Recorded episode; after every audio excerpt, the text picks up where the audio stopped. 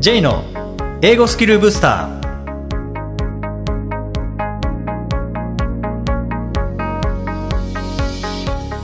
こんにちは J こと早川浩二ですこんにちは、アシスタントのあきです。この番組は旅行や仕事で英語を使えるようになりたい方、TOEIC などの資格試験の勉強をしている方、英語学習へのモチベーションを高めたい方にスキルアップのコツをお伝えしていく番組です。J さん、今回もよろしくお願いします。よろしくお願いします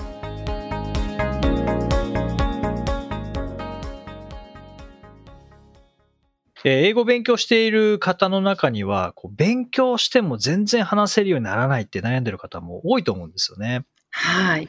で、今回は英語勉強して話せるようになりたいっていう思いで勉強している方が、しっかりと話せるようになるためには一体どういう学習をしていけばいいのかっていうお話をしたいと思うんですけども、はい。アキさんなんかこういう悩みって聞くことってありますか？たくさんありますね。特に私は、まあ、TOEIC 専門で教えているので、TOEIC の勉強してても話せるようにならないとかっていう形で言われる方、すごい多いですね。うん。これででも考えてみたら、勉強して話せるようにならないっていうことは、何かが違ってるんですよね。何かが足りないはずなんですよね。そうですね。うん。一つは、まず話す環境がないっていうのはもう、まず一つとして。で、話す環境があるのに伸びないのか、話す環境がないから伸びないのかによって、なんか次のステップ変わってきますもんね。まずそこですよね。普段話されてるんですかっていうところをやっぱり聞きたくなりますよね。うん。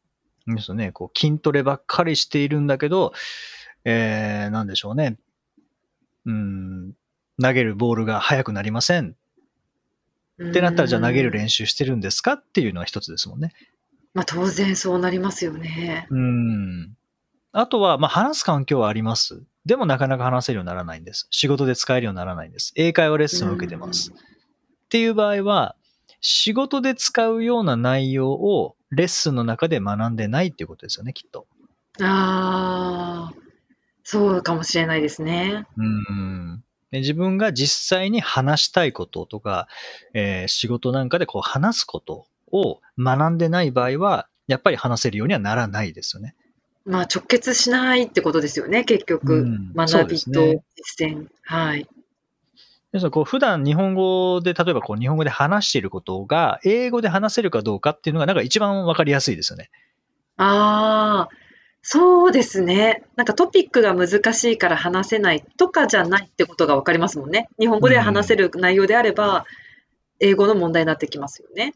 そうですね。そうそう。で、まあ仕事で使うっていう場合には基本的に日本語でやってることが英語になるだけだと思うので、その表現、仕事で、例えば、まあ今、お仕事されてる方は、昨日の仕事で使った日本語の表現が英語で説明できるかどうかっていうところをこう振り返って、で、頭の中で英語で言ってみて言えるのであれば、多分普段からも使ってることなんですよね。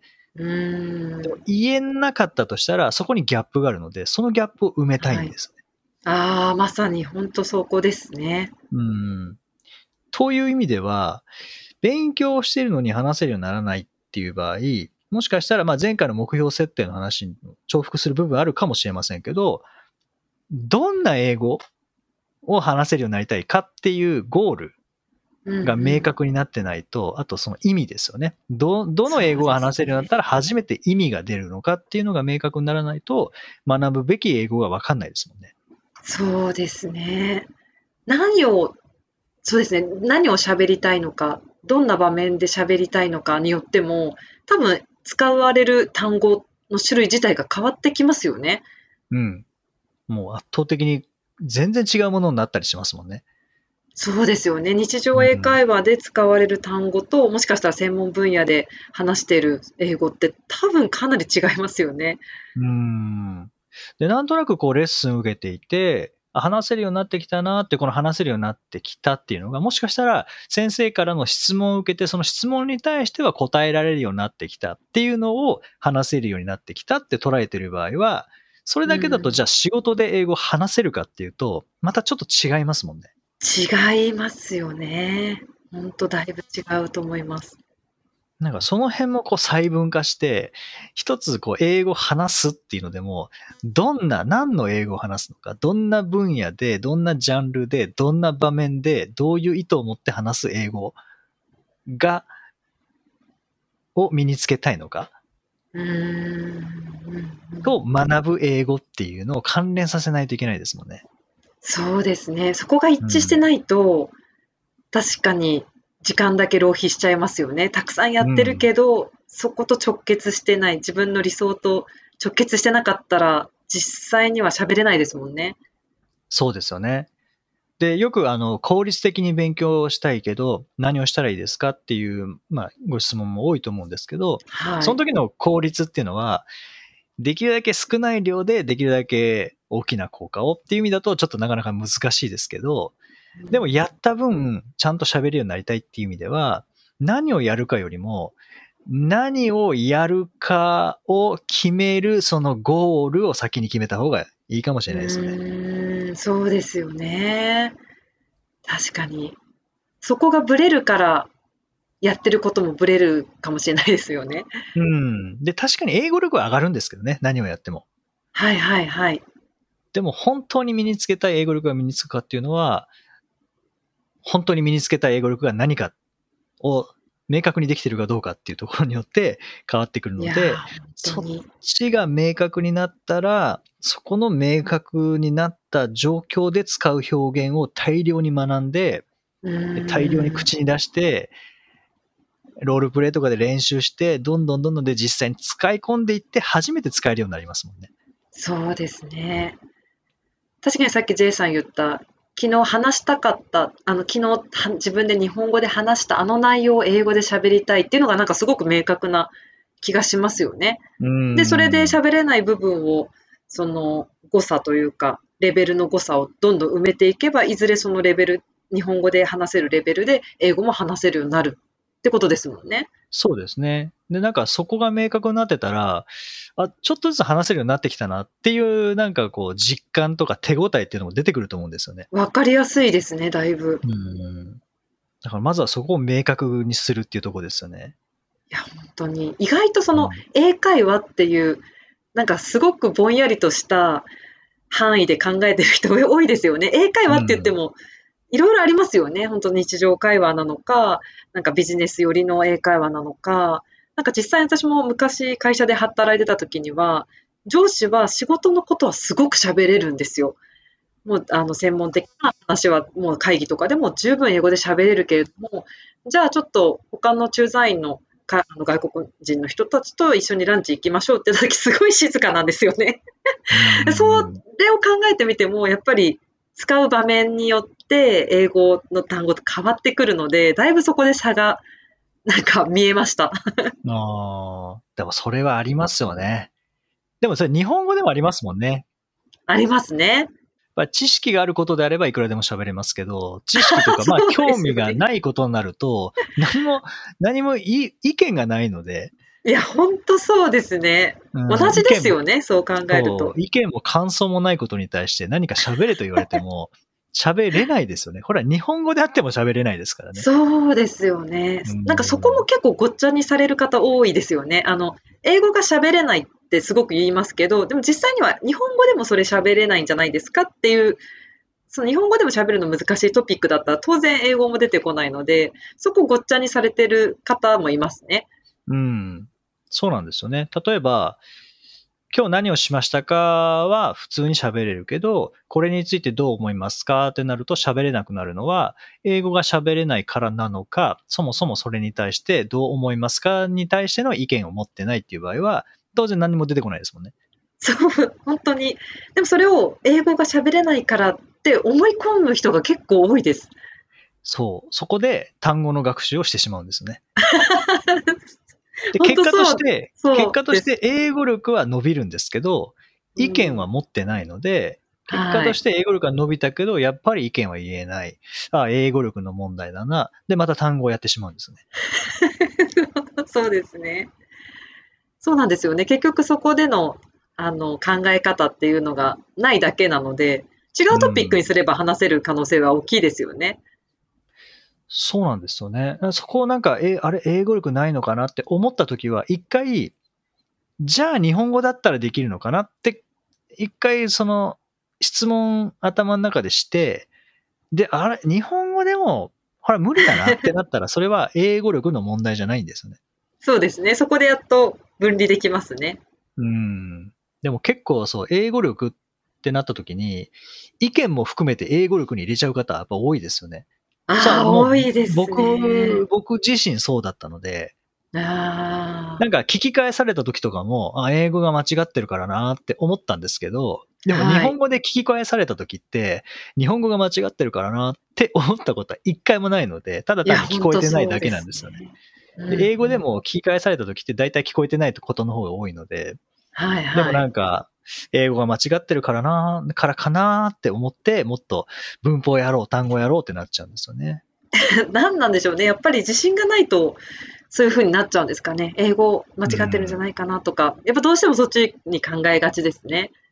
そう、そうなんですよね。なんかそうか分けて考えると、またなんか上達のヒントがそこにあると思いますし、まあ、あとこう学習の中で、文字ばっかり使ってる方は、音もしっかりと使った方が絶対いいですよね。特特にスピーキングっていうのは音でのやり取りなので、本当そうですね。意外とそこを落としがちですし、なんかそういえば前にですね、コンサルティングをちょっとさせてもらった時に、話せるようになりたいっていう目的を持ちながら、でも TOEIC の問題すごい解いちゃうんですっていう人がいたんですね。うんでやってることとしては、ちょっと違うじゃないですか、行動と目的を考えた場合に。で、なんでじゃあ、 TOEIC の問題ばっかり解いちゃうんですかってなった時に、やりやすいからですって答えたんですよね。うんあの、正解が出て丸付けすればやった気になるっていう満足感がすごい。だけど、話すっていうのが丸×じゃない部分があるじゃないですか。コミュニケーションっていう部分なので。なんかそれでやりづらさを感じて、なかなかそっちの勉強ができませんっていう人がいいたんですよね。うんうん。なのでやりやすいとか、自分に心地のいいっていう、その勉強スタイルもやっぱりあるんだなと思って、ついついその文字ばっかり読んじゃう人も多分そういう傾向ありますよね。音よりもそっちが好きみたいな。そうですね。で、癖っていうんで本すかね。うん。まあ、要素に分けて、身につけたい英語はどんな要素を持っているのかっていうので、それこそ音の要素が強い、スピーキングなんかはそうですけどね、音の要素が強いのであれば、やっぱそこを増やすべきですし、そうじゃないのであれば、ねまあ、よ読めればいいとか書ければいいっていう場合は音の要素はいらないかもしれないですけど、うん。でもよく考えてみて、日本語でメール打つときに頭の中で音声化して打ってるのであれば、やっぱりそれは音は必要なんですよね。そうなんですよね。うんだから、まあ、文字主体の方は多いと思うんですよね。英語勉強していて。はいはなのは音を入れるべきだと思いますし、なんかそれでちょっと気づいたのが、この前メイと話してたら、メイが食べるってずっと言えなかったんですね。食べるっていう。えー、はい。なんて言ってたかというと、パエるって言ってたんですね。えパエる。おまんじゅうパエたいとかって言ってたので、ー、逆に言いづらそうな気もしますけどね。うんで、それが言ってたはずなのに、この前言ったら、話したら、食べるって言えるようになってたんですよね。ああ、ほら、食べるって言えるようになってんじゃん。どうしたなんで？って思って、妹に聞いたんですよね。はいなんでパエるじゃなくて、食べるって言えるようになったの？って聞いたら、文字を覚えてから言えるようになったって言ってましたね。ああ、それ、それですね。もう本当子育てしてると本当思うんですけど、子供って100%耳で聞いたもので学習してるんですよ、最初。まあ当たり前じゃないですか、うん文字がわからないので。で音主体なんですよね、全部が。それすごいと思いませんか？考えると。音で全部記憶してるんですよ。すべての単語とか、まあ、ものの名前、全部音で記憶してるので、自分が聞こえたように記憶してるんですよね。多分そのめいっ子も、あれですよね、パエルって聞こえたんですよね、最初。食べるって聞こえたんじゃなくて、パエルって聞こえてて、で、初めてたっていうのを読んで、多分、あの、文字を確認して発音変えたんですよね。なんかすごいよくわかります、その話。そこの外国語学習では文字と音のギャップとして、文字は入ってるけど音が入ってないっていうはいはい。母国語の場合は、子供の頃は、音は入ってるけど文字が入ってないっていう。そうですね。うん。それが文字と音のギャップが埋まることによって、日本語も正確に話せるようになってうん、当然これ外国語であっても、まあ文字主体になってる分、音を今度はつけていかなきゃいけないので、やることはちょっと違うんですけどね、逆になりますけど、はいはいでもそれによって確実にあの音も覚えますし、で、そこから話せるようにもやっぱりなっていきますもんね、音が入ると。そうですね。なんか人って案外その自分が文字主体になりがちだって認識してる人自体が少ない気がしますね。その文字を読めれば、記憶できてれば音も拾えるんじゃないかってなんか暗黙の了解で思っちゃってるっていうか。でもそうじゃないですよね、本当は。まあ、言葉、言語が違いますからね。まあ、その中にカタカナが入ってきてるので、なんか単語だけ学習すれば、音も一緒に入ってくるんじゃないかっていう、入ってきてるってうん、まあ、カタカナがあるからかもしれないですよね。ああ、完全そうですに、ね。例えば、うん、韓国語とかの場合は、文字だけ覚えてもなかなか頭入らないので、まあ音も一緒に覚えなきゃいけないと思うんですけど、ただその時に覚え方としてはカタカナで覚えちゃいますもんね。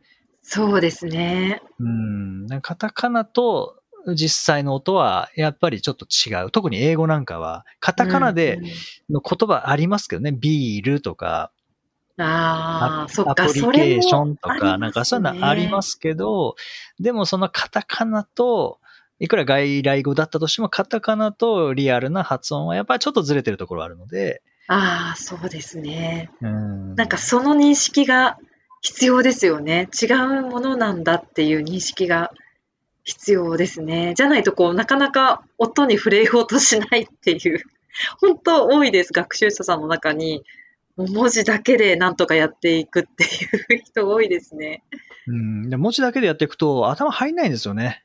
やっぱり言葉って音だなって思うのは、そうねもうそれこそ電話番号であったとしても、僕らは数字で覚えてるんじゃなくて、音で覚えてるので、あと住所もそうですよね。人の名前もそうですよね。文字で覚えてるっていうよりは音で覚えてる方がうん強いので、まあ言葉はやっぱ音を、音が主体、音が主で、文字はうん10と言っていいか分かんないですけど、もちろんサポートにはなるんですけど、でも、うん、スピーキングに関してはやっぱり音が絶対入ってないと、そうですね。うん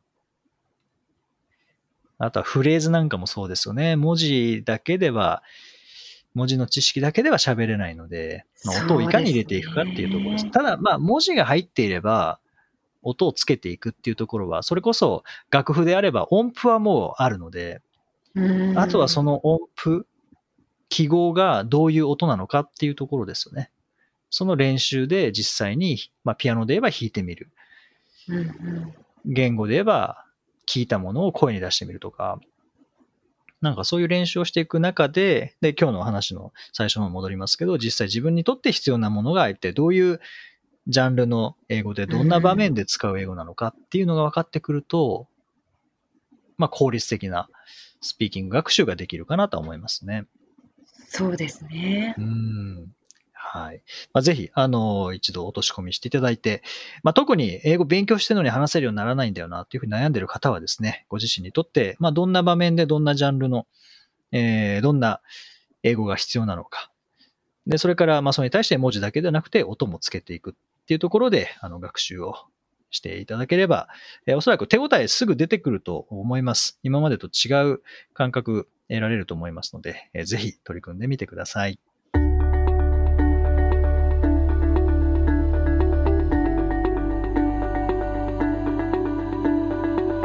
Useful expressions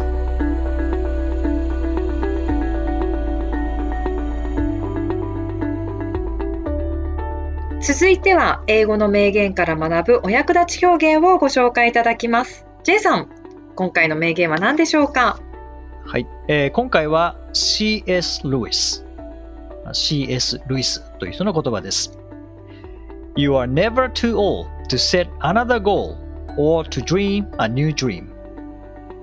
You are never too old to set another goal or to dream a new dream. 別の目標を立てたり、新しい夢を見るには遅すぎることはない。まあ1月ですからね、また目標の話になりましたけども、はい。まあ、今日はこの表現、まあ、名言の中からですね、to 形容詞、to 動詞、まあ、to all to set another goal のところですね。まあ、to, はい。to 工具って言われたりもしますけどね、うん。えーこちら取り上げたいと思いますけども、まあ、何々すぎて何々できない。っていうような感じですかね。To そうです形容詞、ね to all, too difficult to understand だったら、えあーー難しすぎて理解できないみたいな感じですね。なんか他にありますかね、はい、ちょっとこの名言と被るような気もするんですけど、It's never too late to start みたいな感じで、うんうん。はやえ始めるのに遅すぎることはないみたいな。なので、to to って何々すぎて何々できないを否定してるので、あの not を入れたり never を入れると、そうすると何々遅すぎることはないみたいな感じになりますよね。そうですね。It's never too late to start. はい。いいですね。本当でもそうですよね。遅すぎるってことはないですもんね。遅すぎるはない。そうですね。まあ、僕が今からプロ野球選手になりたいとかオリンピック出たいってなったらまあ遅すぎると思いますけど、なんかそういうのでなければ遅すぎることはないですもんね。なんかそれ遅いから始める、始めない理由にはならないですよね、きっと。始めたらいいんですよね。遅いからややめるとかじゃなくて。うん。まあそうですね。意味わかりますか？はい。はい。まあプロ野球は無理ですけどね。そうですね、そうですねうん。まあでも全然あの、挑戦してみてもいいと思いますよね。新庄さんだって48で、あうん、まあまあ元プロ野球選手ですけど、ー48の時にう、んえー起きて2秒でプロ野球もう一度挑戦しようって言って、そして1年間準備したわけですからね。おえあ、そういう感じなんですね。あの監督になる前ですけどね。へえ。はい。ひらめきで行動した感じですかね。そう、そうですね。うんはい。もうまさに今日の名言、新庄、ビッグボスに当てはまる感じかなと思いますけどね。なるほどまあ、to なんとか to 何々。これまあ便利な表現ですからね。そうですライティンね。グでも、うん、使います。スピーキングでも使いやすいので、ぜひ使ってみてください。はい。第102回をお送りしました。J さん。はい。はい。J さんよく読書されてますけれども、今年何か読んでみたい本なんてありますか？あの、去年はいっぱい読もうっていうので、はい。あの、100、多分150冊ぐらい読んだんですそよね。んなにですか？うん。で、まあ、それはそ10れで楽し冊？はい。10冊ちょいのペースですね。それはそれで楽しかったんですけど、なんかそのいろんな本読んでいく中で、例えば、まあ、歴史上の人物の本を読むと、まあ、二宮金次郎もそうですし、うん吉田松陰とかもそうですし、なんか読んでいくと、中国の古典はい。に行き着くんですよね。それこそ論語とか。はい。うん、そういうのに行き着くので、あで、しかも、だから4歳とか5歳でそれを教えてもらいながら読むみたいな、あそんなことがかなり書いてあるので、あ、なるほど。こっち読んでみないとダメだよなって最近思ったんですよね。今年は、へーあの大量に読むじゃなくて、そういうなんか中国の古典、昔の人が読んでたような中国の古典をしっかり読んでみようと思って、時間かかりますけどね。む難しそうですね。それがどんな形で読めるんですかね？なんか。現代語訳もついてるやつもはい含めて、注注釈もめちゃめちゃいっぱい、本文よりも注釈の方が多いんじゃないかっていうぐらいの、あ、そういうふうに書かれて。で、そうですね。で、ちょっと前に読んだのが、あの、大学っていう、あの、二宮金次郎が薪を背負って本読んでますけど、あの、手に持ってる本がその大学っていう本なんですね、中国。へえ。で、その、大学っていう本を、ちょっと前に読んで、で、あの、まあ、僕は高知県の明徳義塾高校関わってますけど、その明徳っていうのはその大学っていう本の中に出てくる、その一番最初に大学は明徳を明らかにすることになり、みたいなことが書かれてるんですよ。はい。まあ、なんかそういう古典をじっくり味わいながら昔の人がどんなことをここから学んだのかなっていうのを妄想しながら 2022年はちょっとゆっくりじっくり味わいながら読もうっていうのは今思ってますね。ああ、そうですか。うん、なんか J さんビジネス書をよく読んでるイメージもあったんですけど、まあ電気と合わせて。でも今回はそっちにシフトするんですね。すごい難しそうですね。それだけってことじゃないですけどね。はいまあまはい。あ興味ある本はいっぱい読むと思いますけど、ででもなんかちょっと量を増やしていきたいのはその中国の古典系のやつですね。まあでもエッセンスがそういった昔の人たちが学んで何かこう行動につなげたとか成功したっていうことになると何か大事なエッセンスが入ってそうな気はしますよね。そう、そうですね。でもなんか読んでみて、大学とかもそうですけど、読んでみて思ったのは、はい。なんだろうな、この、具体的な行動ではなくて、指針ですよね、書いてあるのは。ああ、倫理観みたいなとそうかですね。はい。セオリー。リーダー、リーダーというのは、こういう思いで動く、動かなければならないみたいな、それこそ、まあ、倫理の基準だったりとか、行動の指針だったりとかっていう感じなので、誰が読んでも自分に落とし込むことができるので、そういう意味で、それこそ小学生ぐらいの6歳とか8歳のうん子供たちだった頃の、まあ、偉人が読んでも自分に落とし込めたのかもしれないなっていうのはなんか思いますね。なるほど。だからそれこそ年齢関係ないですよね。不思議ですね。そういうのを読むのに、うん、It's never too late to start だなっていうのは思いましたね。なんかこう時代によって変化するものじゃないってことですね。なんかいや昔の考えでしょっていうちょっと古いよねその考えみたいな感じにはならないんですね。全くならないですね。へえそういうですか。まあ、それ大事なことだよねってう。いう。そうですね。それが古典なんでしょうね。へえそれこそ松下幸之助がよく読んでたとか、えーうんまあ、今で言えば、えー稲森和夫さんが読んでたとかっていう風なものを読んでもやっぱ同じ感覚ですよね。新しいことではなくて誰もがどっかで一度は聞いたことがあることが書かれていてうんそれはやっぱり倫理的なものとか行動の指針だったりとかへえそうなんですか。だからなんか読む側のレベルが問われるっていうそその時のなんだろうし思考のはい。高さというかああそうですか。なので誰が読んでも読めるんですけどうまく反応できるかどうかっていうのはなんかその時の自分の状態によるみたいなところがなんかある気がしますだからなんか自分が試されてる感じがしますねそうですか。うん心して読まないとあのうんなんていうかな緊張するというか何も得られなかったら自分の自分の状態自分のレベルがちょっと低すぎたかなとか、あうん、ーなるほど。簡単にカジュアルな読み物では決してないですね。じゃないと何も得られない得られないって終わっちゃう。うんあの気軽に読めるんですけど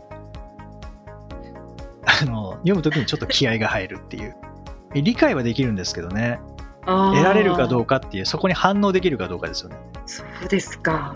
まあどどこ読んでもそれはそそそれはというかそうだよねっていうのはわかるんですけどじゃあ取り入れられますかっていうところでそれは自分の状態によりますよね。なるほど。深いですね。はい。なのでちょっとそこですね今年はそういうところにも入ってみようと思ってますはい。ぜひ何かありましたらシェアいただけたらと思います。何もなかったら僕の力が 力というか僕の レベルが低すぎて 及ばなかったっていうことですからねいえいえ、何かあるでしょう。はい。頑張りますはい。